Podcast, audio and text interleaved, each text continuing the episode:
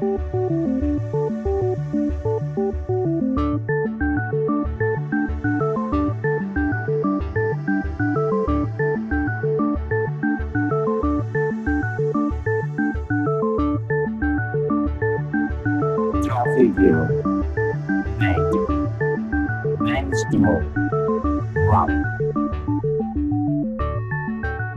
Hola, ¿qué tal? Amigos y amigas del software libre. Bienvenidos a una nueva edición de Compilando Podcast.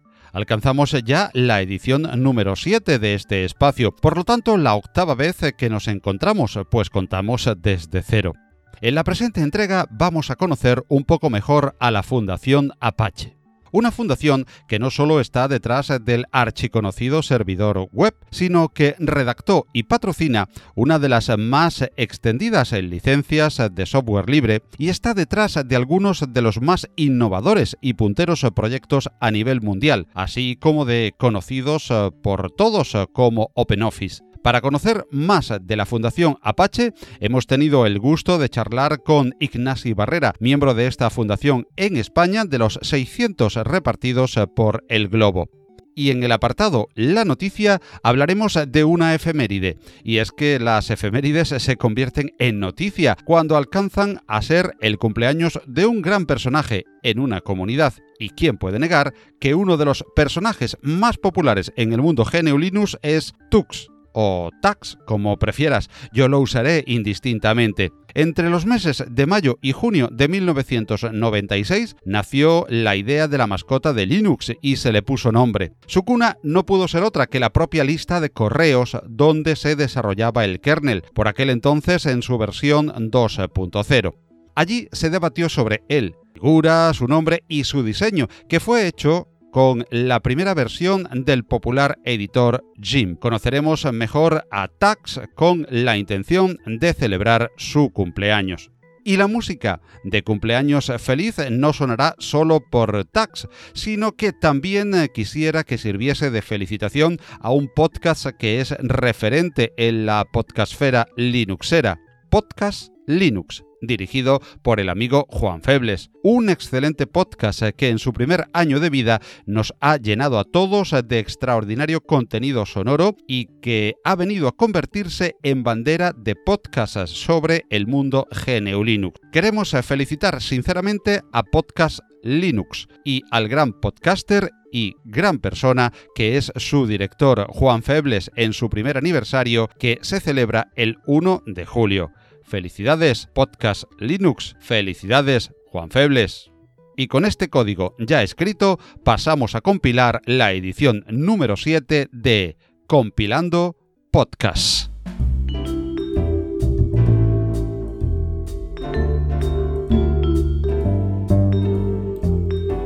Algo.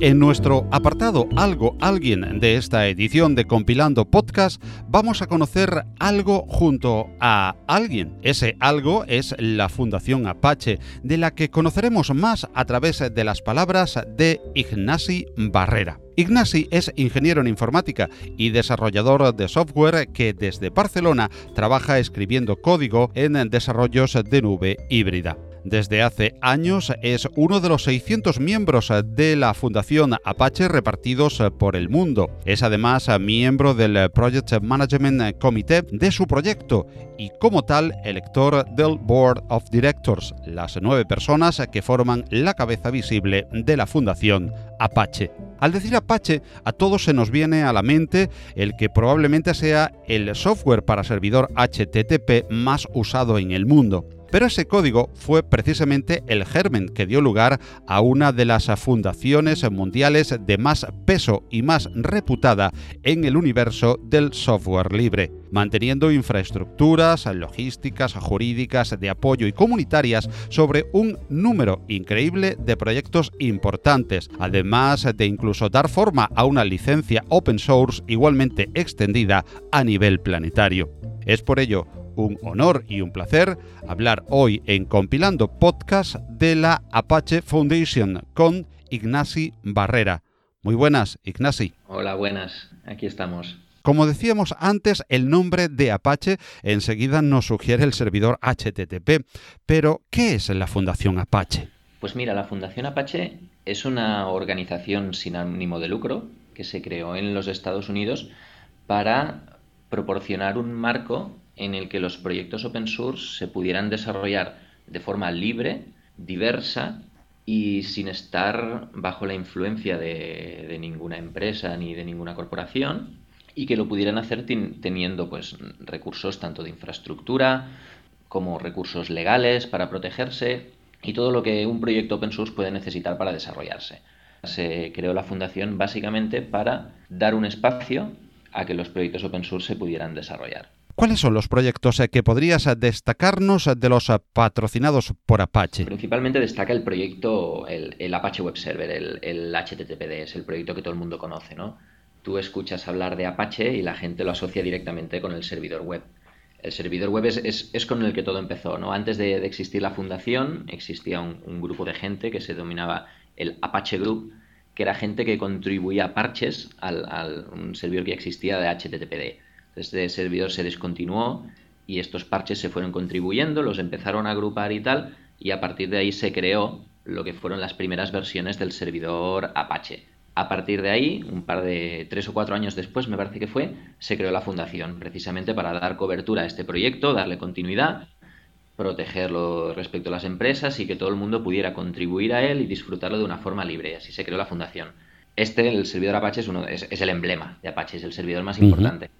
Pero en los últimos años sí que hemos visto que han empezado a aparecer proyectos, sobre todo con la evolución de la industria hacia el cloud con todos los temas de, Big Data, Internet of Things y tal. Hay proyectos muy destacados de la industria, como puede ser Apache Hadoop para temas de Big Data, que es lo que todo el mundo está utilizando para hacer batch processing hoy en día y, temas de estos. Tenemos también Apache Spark, que es para hacer más proceso en real time, stream processing y tal, que también es un proyecto muy ampliamente usado. Tenemos Apache Kafka, que es uno que también que se escucha mucho. Apache Beam es otro proyecto que ahora está pegando muy fuerte, que básicamente proporciona abstracciones para pipelines de Big Data. El Big Data ya no simplemente se consume, lo tienes tú en tu data center, ¿no? Sigue, sino que desde el cloud tú lo puedes consumir. Google Compute Engine tiene sus herramientas de Big Data y sus pipelines, Amazon tiene los suyos, eh, Azure de Microsoft también tiene los suyos. Apache Beam proporciona una interfaz común sobre estos proyectos, ¿no? completando un poquito los proyectos de Big Data que tenemos.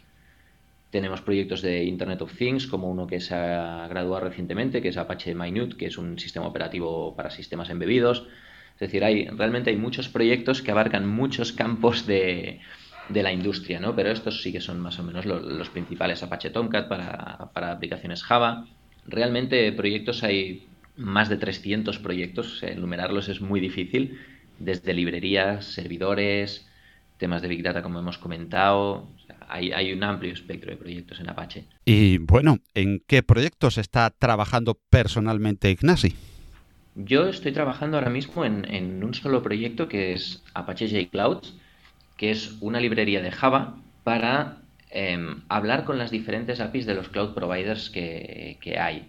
Es una librería que sirve para hablar con las APIs de Amazon, de Azure, de Google Compute Engine, de DigitalOcean, bueno, con las típicas APIs de cloud providers que son providers de, de, compute y de storage, donde tú te puedes crear tus servidores, tus data centers virtuales ahí en la nube y tal.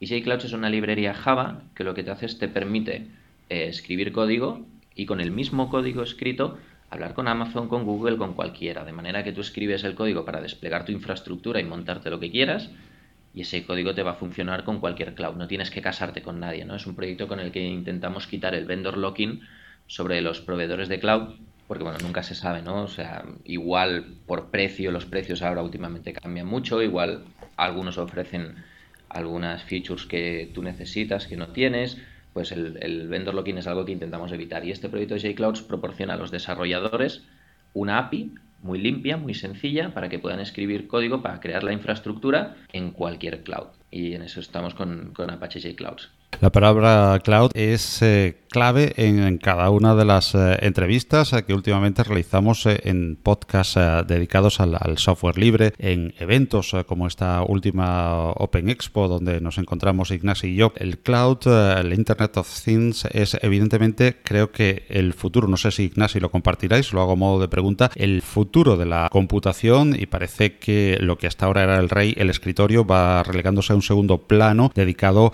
a desarrolladores, administradores de sistema o requerimientos muy concretos de producción eh, de audio, vídeo, etcétera, ¿verdad? Sí, por supuesto. ahora, hoy en día, eh, todo, no es que todo se haga en la nube, ¿no? Pero una de las necesidades eh, de cualquier aplicación que tú desarrolles es que pueda escalar, porque enseguida va a tener demanda de muchos usuarios. Tú haces una aplicación de móvil para dispositivos móviles y en la que tenga un poco de éxito, pues necesitas una infraestructura que pueda soportar toda la demanda que va a tener, ¿no? Entonces, esto, esta elasticidad, capacidad de escalar, eh, la proporciona tener la infraestructura en la nube. De la misma manera que con, Internet of Things, que ahora que estamos hablando de Connected Cars, los coches inteligentes, pues las neveras, cada vez más dispositivos, cámaras de seguridad y tal, todo esto está conectado en Internet y necesita pues una serie de infraestructura que la, no se podrían tener en, un data center convencional o sería realmente muy, muy caro. Entonces, pues la gente y la industria se está moviendo a, un modelo más en la nube que, es básicamente pagas por lo que utilizas y permite escalar pues o puntualmente o de forma permanente, pero de una manera más económica. Entonces, absolutamente el tema de la nube, el Internet of Things, eh, incluso el Big Data para procesar datos, cualquier aplicación que desarrolles hoy en día es probable que tenga que procesar una cantidad muy muy grande de datos, si estamos hablando de feeds, agregarlos, cruzar datos y toda la infraestructura para realizar ese proceso es una infraestructura grande, costosa y hoy en día todo se despliega en la nube, así que por supuesto que de aquí en los próximos años las arquitecturas en la nube, arquitecturas serverless que se están llevando ahora, que se llaman, donde ya no tienes servidores, sino defines tú una serie de funciones que se estructura automáticamente, luego se destruye, todo se está moviendo hasta hacia esta parte del cloud, hacia esta elasticidad y hasta este self-service de infraestructura. Se dice de la Fundación Apache que se organiza como una meritocracia.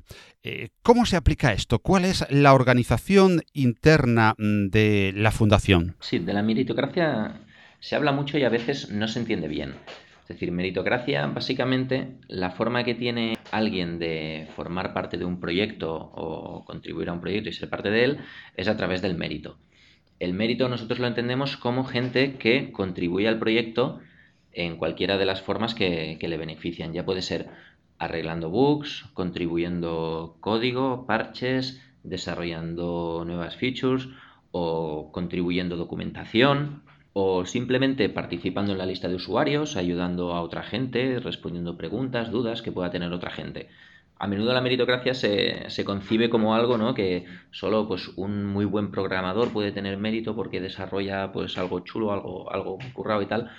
No, o sea, en Apache la meritocracia en un proyecto básicamente es contribuir al proyecto de una manera que al proyecto le sirva y sea beneficiosa para él, en cualquiera de las formas, ¿no?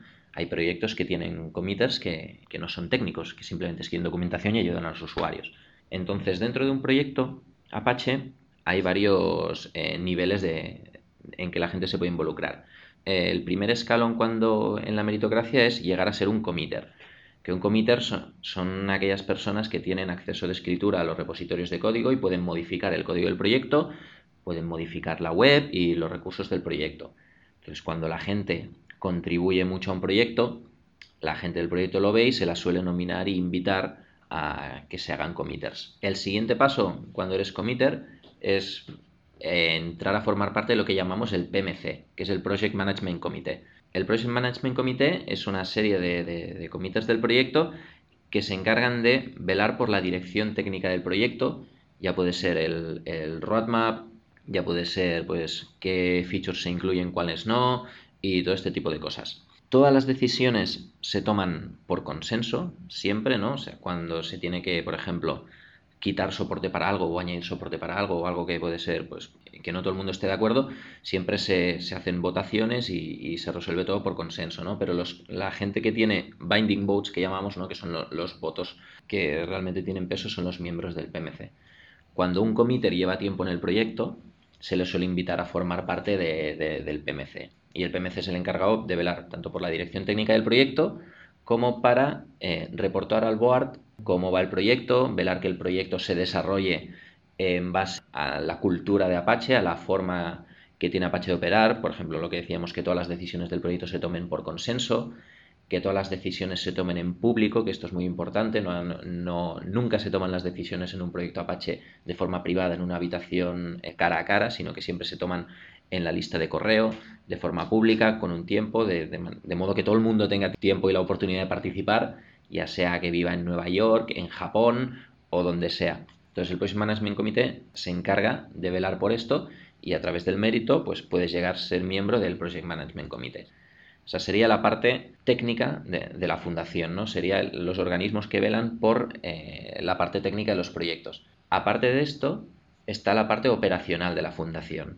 La parte operacional la forman el Board of Directors, que son nueve personas, los officers y los miembros. Los miembros de la fundación también son elegidos por meritocracia y son elegidos por otros miembros. Ahora mismo creo que la fundación tiene alrededor de 600 miembros o algo así.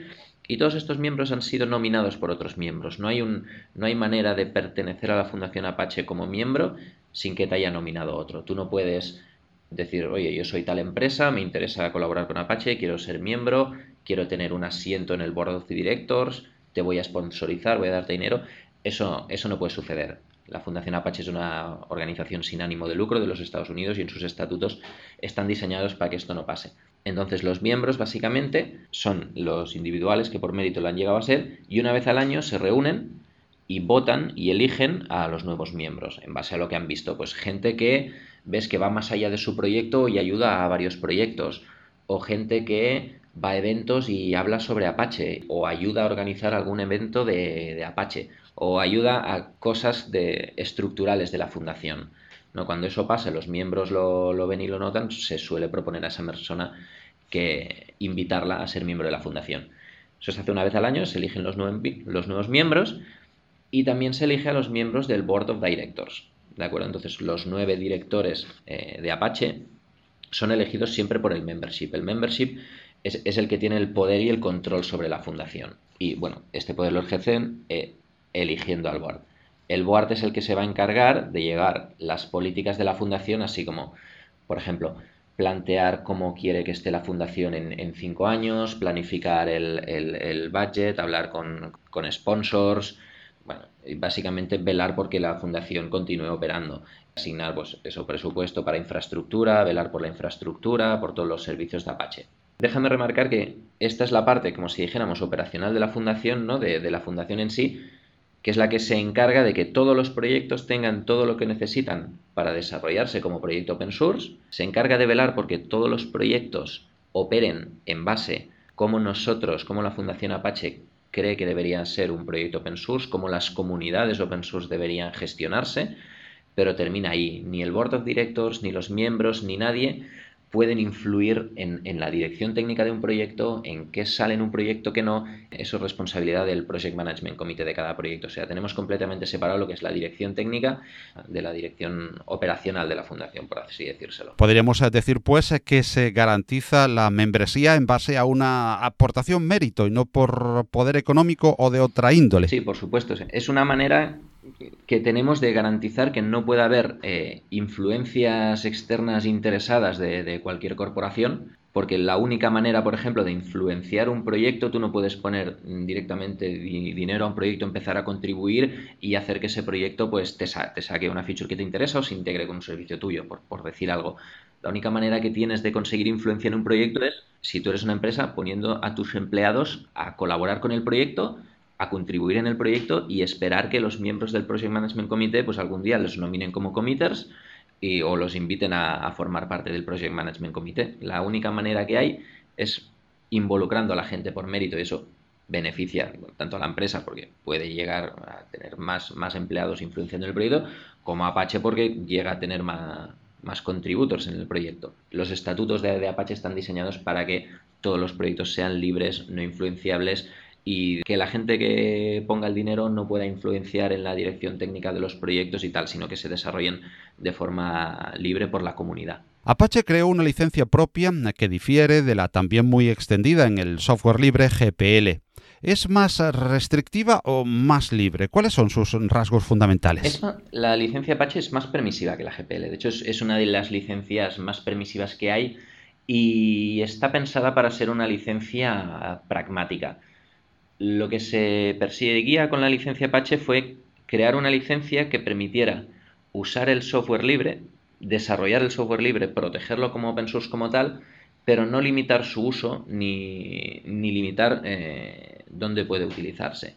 La GPL, por ejemplo, es una licencia que, está bien, yo no soy contrario a la GPL, al final cada uno es, libre de usar la licencia que más le convenga para su proyecto y habrá proyectos que les convenga una licencia u otra, eso es a gusto del consumidor.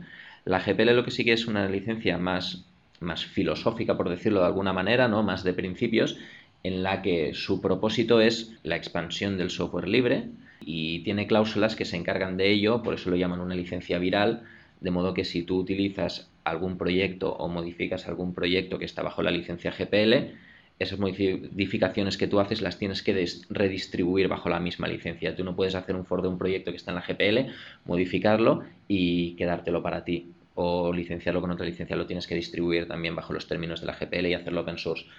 La licencia Apache en esto difiere.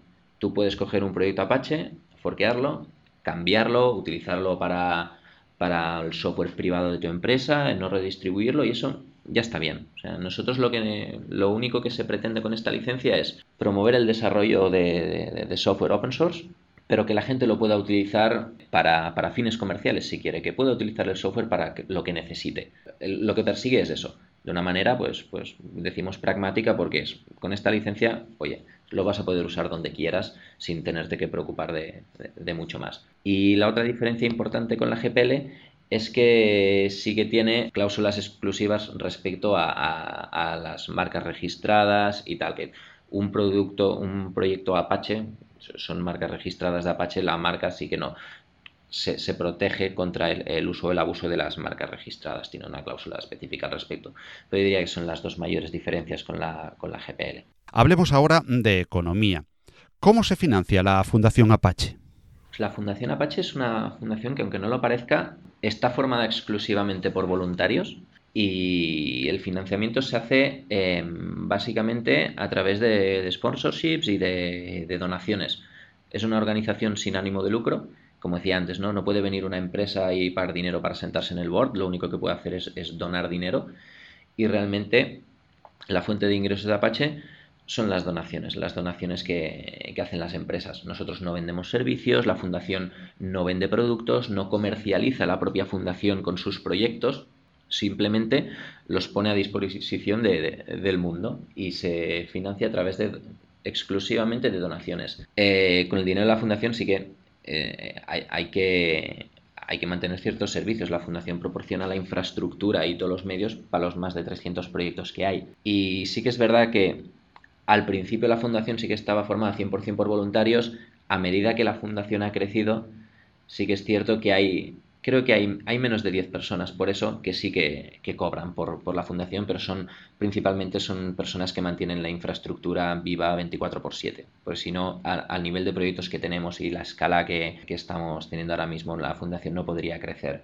Pero para que te das una idea, esto que digo, la gente que cobra, que mantiene la infraestructura, no hay ningún miembro de la fundación que cobre por ser miembro, ni miembros del board of directors que cobren por ser board del board, ni el presidente de la fundación cobra de la fundación por ser el presidente de la fundación. Es decir, la poca gente que cobra, cobra para mantener la infraestructura viva y, poco más. Uno de los primeros eh, proyectos eh, de software libre donde Microsoft entró con fuerza como contribuyente fue Apache. ¿Qué piensa Ignasi de este interés acelerado y cada vez más intenso de la firma de Redmond por el open source? Yo lo veo como no solo Microsoft, sino todas las grandes empresas, yo creo que se están dando cuenta que la forma que funciona hoy en día eh, bien de desarrollar proyectos de software es el software libre. Es decir, la industria donde la innovación sucede en la industria es en los proyectos de software libre.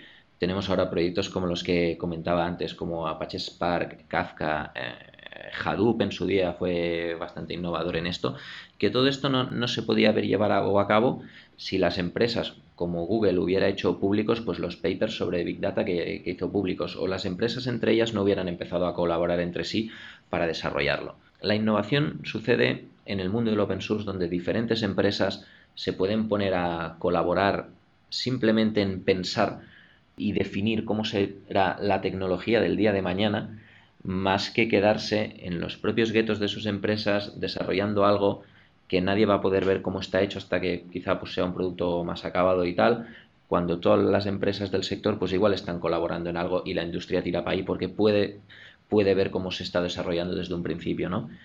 También los propios desarrolladores, ahora cuando tú tienes que adoptar eh, un software u otro, una librería u otra para tu proyecto, utilizar las cosas, siempre miras primero algo que sea open source, ¿no? Porque el día que tengas un problema ahí o no haya documentación o tengas que arreglar algo, tener acceso al código, tener una comunidad con la que tú puedas hablar y decir, oye, aquí está este problema y tal, es algo que ayuda muchísimo. Pero yo creo que todas las empresas, no solo Microsoft, sino todas las empresas grandes se están dando cuenta que lo que la gente busca son proyectos open source porque es donde eh, el desarrollo se hace más rápido, tu visión puede ser contrastada con la visión de otras empresas y al final es donde la tecnología, al final, se, se desarrolla para, para, el día de mañana, la innovación y, y, la tecnología en general que va a mover el día de mañana se desarrolla en proyectos open source donde las empresas colaboran entre ellas. Hay una pregunta que todo desarrollador amateur tenemos en mente cuando hablamos con profesionales eh, para los que el código es un modo de vida. Y me vas a permitir que te la haga, Ignasi. ¿Qué lenguajes usas? Eh, ¿Qué editores oídes y desde qué distribución? Pues mira, yo en, el trabajo principalmente utilizo, utilizo Fedora. Todo lo desarrollo en Fedora, Ubuntu Fedora, pero mira, últimamente me ha dado por Fedora. No es que tenga una preferencia extrema por ninguna distribución. Sí que hace años tenía mi Debian super tuneada y tal, pero ahora básicamente utilizo Fedora por comunidad porque es una distribución pues que está muy al día y realmente no tienes que romperte la cabeza configurando nada. Y utilizo Fedora. En mi día a día habitualmente programo en Java, sobre todo, bueno, el, el proyecto en el que colaboro en Apache, que es Apache JCloud, es una librería en Java, le dedico muchas horas y programo en Java para programar en Java utilizo el Eclipse y también programo mucho sobre todo, bueno, shell scripts y en, Python y en Scala para lo que utilizo. Yo soy un fan del BIM, sé que esto es muy, muy opinable y hay muchos debates al respecto, pero para cualquier cosa que no sea desarrollo en Java, para escribir pequeños documentillos, para desarrollar en Python, Ruby o lenguajes de scripting y tal, suelo utilizar el, el BIM, es un poco de la vieja escuela. Pues eh, ha sido un placer y un honor para Compilando Podcast eh, contar con Ignasi Barrera, miembro en España de la Fundación Apache, al cual agradecemos enormemente su amabilidad y esperamos eh, contar con él en posteriores ediciones. Muchas gracias y hasta la próxima, Ignasi. Gracias a vosotros, ha sido un placer. La noticia. Tax o Tux más castellanizado, acaba de cumplir 21 añitos.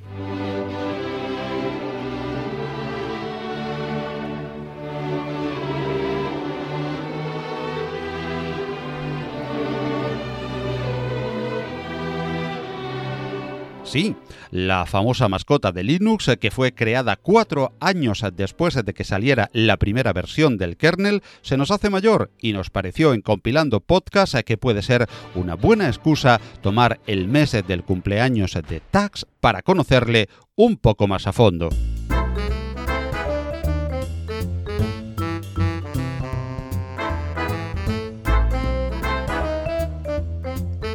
El nacimiento de Tax es algo difuso y por ello es difícil otorgarle una fecha concreta en el calendario pero sí conocemos que se forjó entre los meses de mayo y junio de 1996 con la versión 2.0 de Linux.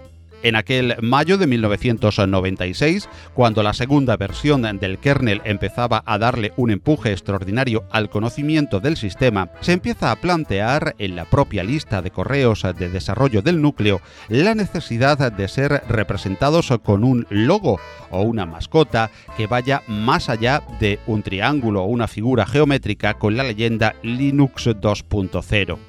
El propio Linus Torvalds, tras varias conversaciones al respecto y muchos comentarios con sus colaboradores, propone formalmente en un correo de fecha 9 de mayo de 1996, casi a las 6 de la tarde hora de Helsinki, un concurso para elegir una mascota.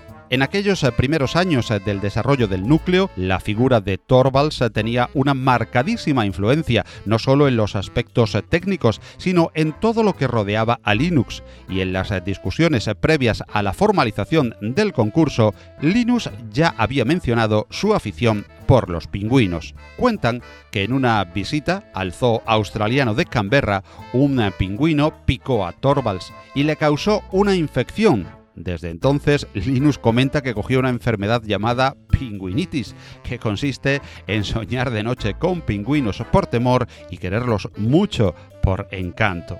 La afición a este animal hizo que la primera de las versiones de Tax, por entonces sin nombre, fuese un pingüino sosteniendo el mundo por encima de su cabeza, creado por Dale Sheet.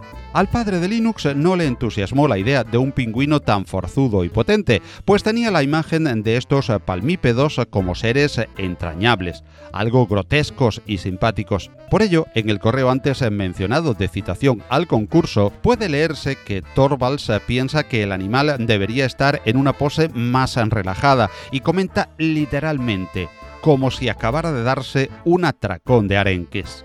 Con estas eh, premisas, a Tax le vemos sentado, con una aleta ligeramente en la panza, bien prominente, y con una cara de satisfacción como si realmente se hubiese hartado de arenques. El autor de esta imagen, que no fue la ganadora del concurso, es Larry Itwin, que realizó la mascota de Linux tal como hoy la conocemos, con la versión 2.0 del kernel y la primera versión del software Gin, tan extendido y usado hoy en GNU Linux. La imagen recibió el beneplácito del dictador benévolo, como algunos llamaban a Linus Torvalds, y empezó a estamparse en las carátulas de las distribuciones. Así fue como la imagen de Edwin se convirtió en la ganadora, pero por aclamación popular. Lo del nombre también tiene su historia. Estuvo a punto de llamarse Homer y también Lini, Véanse los emails de junio del 96 en la lista de correos del kernel para saber cuán entusiasmados estaban todos con la mascota y los nombres que más gustaban. Aparte de Homer, o Homero, como quieran, o del mencionado Lini, un nombre se coló entre estos, más pujantes al principio, y fue el de Táxido. Táxido es como se llama al smoking en inglés, y su abreviatura es TAX. Tomando de nuevo como fuente la lista de correos de desarrollo del kernel, podemos leer cómo a media tarde del 10 de junio de 1996, James Hughes decide que no solo es el parecido cómico del pingüino con la prenda de vestir, sino que TAX puede leerse como un acrónimo de Torvalds Unix y así es como nace Tax y recibe el nombre en el ya lejano junio de 1996, hace 21 años.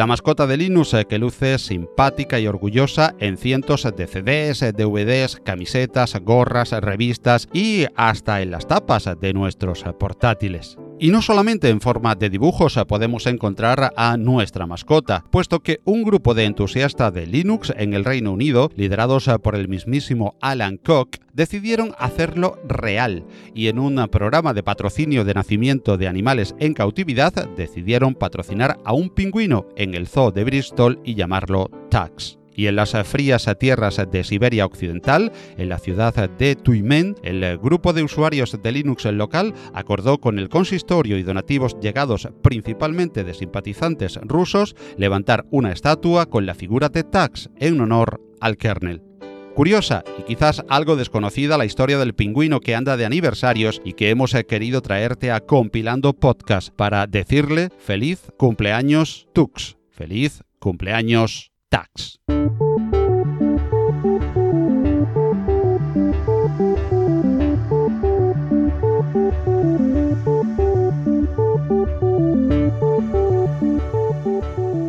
Y hasta aquí esta nueva edición de Compilando Podcast. Esperamos a que hayas ah, pasado un rato agradable en nuestra compañía y si quieres eh, colaborar con nosotros y que más eh, personas eh, puedan conocer estos contenidos, puedes hacerlo suscribiéndote al podcast a través de los canales habituales y comentando tu parecer sobre el podcast en general o alguno de los temas en particular. Suscríbete u opina a través del principal canal del programa, nuestra web compilando.audio en iBox, Spreaker o en el canal de YouTube donde subimos los audios por si te es más fácil en ese formato. También puedes encontrarnos en el excelente directorio de podcast podcast.com, podcast con K. Igualmente, es muy importante tu valoración y comentarios en una plataforma como iTunes, puesto que la mayoría de los podcatchers usan la sindicación a esta plataforma a la hora de buscar podcast, por lo que con ella quizás eh, poco linuxera en sí, pero sí un buen instrumento para dar a conocer los contenidos de GNU Linux a través de este podcast al público en general. Te esperamos pues en iTunes también y agradecemos tu valoración. Puedes eh, contarnos eh, lo que desees eh, sobre el podcast o GNU Linux igualmente a través del correo del programa redacción arroba compilando.audio, en Twitter como arroba podcast y en Mastodon como arroba pacoestrada. Contacta también con nosotros en la página de contacto de nuestro sitio web compilando.audio. Todo el contenido de este espacio se licencia como Creative Commons, la misma licencia que rige para la música que aquí oyes y que está servida de los magníficos sitios musopen.org e incompetence.com bajo la producción de Kevin MacLeod. Empezamos ya a preparar nuevos contenidos para ti y ofrecértelos en la próxima edición de Compilando Podcast. Muchas gracias por tu atención y hasta nuestro nuevo encuentro en la red. Disfrutad de mucho y buen software libre, que lo hay. Hasta luego.